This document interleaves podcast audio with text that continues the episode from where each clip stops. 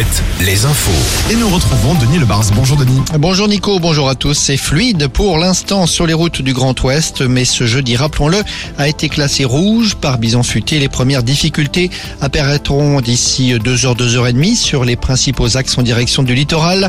Nouveau règlement de compte à Nantes hier soir. Un jeune d'une vingtaine d'années a été abattu par balle alors qu'il sortait du tram. Les tirs provenaient du passager d'une moto qui venait de s'arrêter.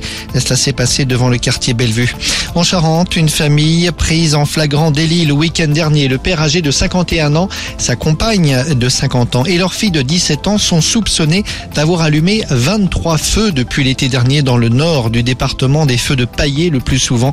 Ils ont été mis en examen. Des prix vont repartir à la baisse dans les grandes surfaces. De nouvelles négociations sur les prix de l'alimentaire vont avoir lieu d'ici la fin du mois entre les distributeurs et les industries agroalimentaires. Brigitte Macron aux eaux de Beauval hier. Elle s'est rendue dans le parc animalier du Loir-et-Cher pour dire au revoir à Yuan Meng. Yuan Meng, rappelons-le, c'est le panda dont elle est la marraine qui doit quitter le zoo pour la Chine en juillet. Le rugby dans deux jours, la finale de la Coupe d'Europe à Dublin. Les joueurs et dirigeants du Stade Rochelet quittent la Charente-Maritime pour l'Irlande cet après-midi. En foot, la finale de la Ligue des Champions opposera l'Inter de Milan à Manchester City. Ce sera le 10 juin. Et puis le basket, Laurent Villa, l'entraîneur de Cholet Basket, a reçu hier soir le trophée du meilleur entraîneur de la saison.